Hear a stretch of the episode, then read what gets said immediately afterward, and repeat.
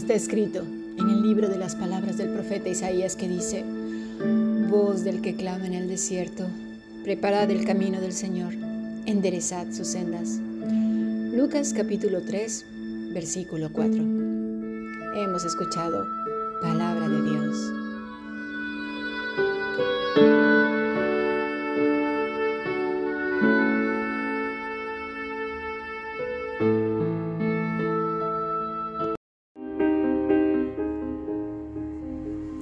Fundación Bíblica te invita a participar tanto de esta aula internacional hoy apegados a él, como a sus cursos online en mol.fundacionbiblica.com. También adoración de siervos todos los martes a las 7.30 de la tarde España a través de nuestro canal de YouTube. Para cualquier información escribe a fundacionbiblica.gmail.com. Aprendamos juntos del Maestro. Te esperamos.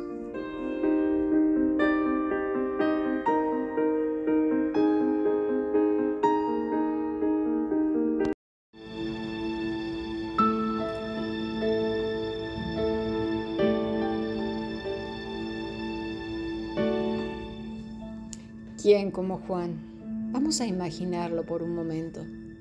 Introduzcámonos a su vida en este día y vamos a estudiarlo un poco más. Queda huérfano y se va con los esenios o con algún grupo lejano, porque aquí hay controversias, pero bueno, se va a un grupo lejano. Y lo que digo tiene fundamento, ya verás por qué. Quédate con esto. Crece con este grupo de gente unos son amigos, otros no tanto, pero se desarrolla en esta comunidad lejana. Mientras está con todos ellos, van bien las cosas. Alejados de la gente y de los afanes del mundo, ¿sí? Bueno, y ahí forma su vida. Una vida sencilla, poco compleja, con una dieta estricta, sin preocupaciones de la estética y de las buenas maneras. Ahí es donde se desarrolla este joven. No sabemos exactamente a qué edad, pero creo que fue muy jovencito. En su corazón guardó todo, todo lo que sus padres le enseñaron. Recordemos que su papá era sacerdote, él venía de ese linaje. Zacarías como Elizabeth, recordemos que eran justos, piadosos delante del Señor. Su testimonio en los cielos era muy bueno y por tanto enseñaron a su hijo con sus propias vidas, no de dientes para afuera, sus propias vidas eran un testimonio vivo. ¿De qué? De amarle, de buscar al Señor y depender de Él. El evento aquel donde Él fue lleno del Espíritu Santo estando en el vientre de su madre, Él lo sabía seguramente. Supo todo acerca de su primo Jesús, pero sus padres en algún momento faltaron partieron con el Señor. Él era un, ellos eran, perdón, gentes mayores, ¿verdad? Así pues, él se fue. Pero un día, mm, en un punto de su vida, el Señor pone en su corazón que ha llegado el momento. Ahora, ¿cómo lo puso? ¿Cómo fue que, que puso eso en su corazón? Porque Él vivía pegado a Él. No fue un chispazo, no fue una corazonada, no fue un acto religioso. Para eso ya tenía ese grupo, ¿no? Y entonces le dice a todos sus amigos o hermanos, como le llamaran, me marcho chicos. ¿Cómo? ¿Cómo que te marchas? ¿A dónde? ¿Por qué? Estamos bien aquí, estamos esperando la llegada del Mesías. ¿A dónde vas? Pero simplemente Juan se marchó dejó lo único que tenía como familia, como tierra, como casa, confort, por así decirlo, en un estado de confort donde pues, ya, ya, ya tenía un lugar de pertenencia. Pero le pasó lo mismo que Abraham, igual que Moisés, que David, que Elías, Eliseo, Ruth, Esther y tantos más. De su estado de confort, de seguridad, aquello a lo que estaban apegados, tienen que dejarlo todo atrás.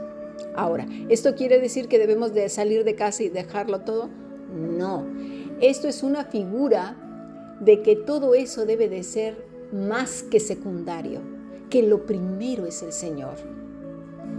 Y aquí nos vamos a introducir de lleno a la clase y vamos a entender el corazón de Juan. Y así que pido por favor mucha, mucha atención, porque es necesario entender las palabras que para Juan marcaron el rumbo de su vida, a tal punto que Jesús le alabó y le alabó hasta el día de hoy, porque cuando tú y yo abrimos las escrituras, sigue resonando hasta el siglo XXI, en el año 2022 donde estamos, que Dios se complació de Juan. Así que vamos a poner de toda nuestra atención, si es que queremos comprender las escrituras. Dice Deuteronomio 6, 5 al 6. Y amarás a Jehová tu Dios de todo tu corazón y de toda tu alma y con todas tus fuerzas. Y estas palabras que yo te mando hoy estarán sobre tu corazón. Vamos a ver qué dice el hebreo. Amarás, ajá. En términos generales, este verbo equivale al vocablo amar en castellano, o sea, un marcado sentimiento de atracción y deseo hacia algo o alguien que se quiere eh, tener o estar con él.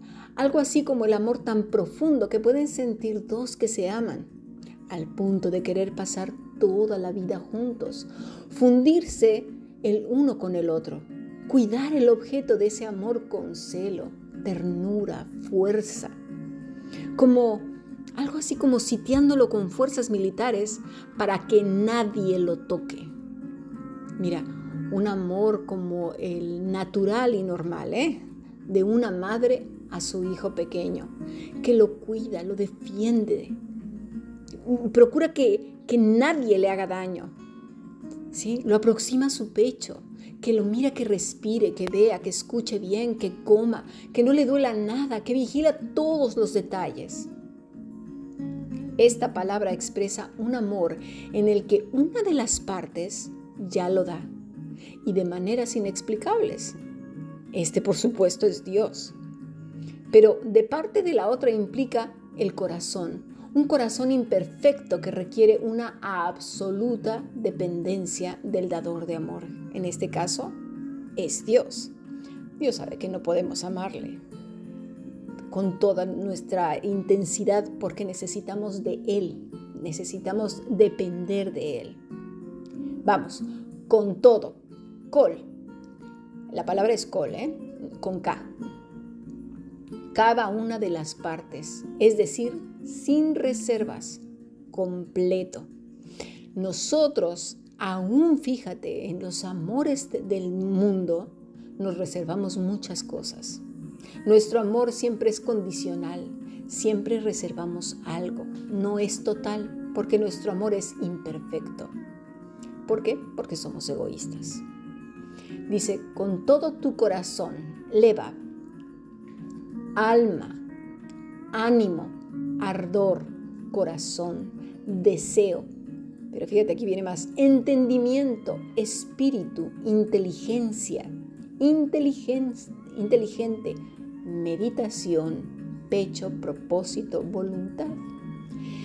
Aquí cambia la cosa porque la escritura continuamente de tapa a tapa nos dice que seamos inteligentes, que meditemos. De hecho, en Josué 1, desde el versículo 6 hasta el 9, dice que meditemos, pensemos en que en Él, en su palabra, en lo que nos ha dicho, requiere voluntad, ardor de corazón, entendimiento, el espíritu, inteligentemente. Es decir, no es una frase que se construye con palabras bonitas, sino que tiene implicaciones profundas que conlleva a todos los espacios, los más pequeños del ser, porque no es el hecho. Ya se ha hablado mucho de, no, no se trata de hacer, sino del ser. Porque cuando dice corazón, son cosas que no se proyectan con el cuerpo, sino en lo secreto del corazón, de tu misma alma, con ánimo, con ardor, deseo, con el entendimiento, usando las capacidades como la inteligencia, la meditación, con un propósito y voluntad. Es hacerse entendido. No es un amor que no piensa, que no razona lo que, lo que dice, lo que se le dice. No, no, no. va mucho más allá. Dios nos hizo seres pensantes, inteligentes, con mucha capacidad. Toma nota de todo lo que se está hablando aquí, porque lo necesitaremos tú y yo más de una vez. Con toda tu alma, nefesh, aliento, alma, anhelar, ánima. Pero aquí vamos más allá todavía, porque si no nos quedamos en, ah, bueno, eso ya lo sé, no. Fíjate, antojo, apetito, contentamiento, corazón, cordial, cuerpo, dejar, deseo, esclavo, estómago, gusto, hombre interior, íntimo, mente, muerte, muerto, persona, querer, ser, vida, voluntad. Buah, dices, es mucho. Toma nota de todo ello. Necesitamos reeducarnos. Porque lo único que hemos sido es educados para ser religiosos y entender las palabras por encima. Pero requiere que nuestro entendimiento se sacuda. Nuestros cimientos hechos de piedras religiosas necesitan ser removidos. Y que Cristo sea nuestra columna, nuestro fundamento. Dice, con tu, con tu respiración, con tu exhalación e inhalación, que tu deseo sea Él. Cuando dice alma, mi alma tiene sed de ti, es ese apetito, tengo hambre y sed de ti. Mira, ¿te acuerdas de ayer que hablamos de las bienaventuranzas? Que son una clara explicación justo de Deuteronomio de esto que estamos hablando, de amar a Dios con todas nuestras fuerzas, alma y mente. Pero Cristo las está desmenuzando de una manera magistral. Cuando dice, bienaventurados los pobres en espíritu, porque de ellos es el reino de los cielos. ¿Os acordáis que es pobres? Alguien que mendiga, que desea acurrucarse en el Señor, que es lo que acabamos de hablar con Nefesh, que hablamos del corazón. Toma nota. Dice, bienaventurados los que lloran, porque ellos recibirán consolación. Para llorar la palabra es praus. Fíjate lo que quiere decir, humilde, gentil, pero de gentileza, ¿eh? apacible, amable, manso, afable. No es una persona que se la pasa llorando por todo. No, no nos entienda eso. Una persona de corazón humilde, apacible, amable, manso. Como Él dice, yo soy, aprende de mí que yo soy manso y humilde. Es eso, mis estimados. Vamos a pasar a nuestro siguiente podcast.